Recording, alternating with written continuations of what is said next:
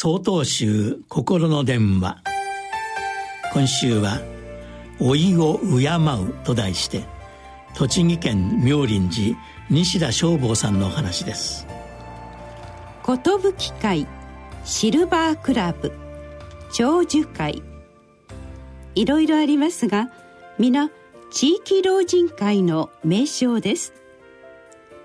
市役所の福祉担当の方に尋ねたことがあります。なぜ〇〇老人会と言わなくなったのですか？と。答えは老人会では高齢者に嫌われるとのことでした。老人力という言葉が流行ったことがありましたが本当の老人力とは何でしょうか？お釈迦様は人間が無常無我の真実を理解しえないのは若さのおごり健康のおごり命のおごりがあるからだとお時です。新聞や雑誌テレビ通信販売の宣伝は若さや健康の維持長寿にまとわるものがあまたです。そこで仏教詩人坂村新民さんのこんな詩を味わってみたいと思います。老い坂村新民。老いとは散りゆくもみじの美しさとその心を知ること。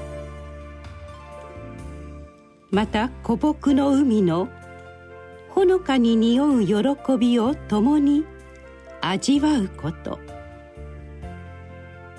また沈みゆく日の何とも言えない深い慈愛に触れること。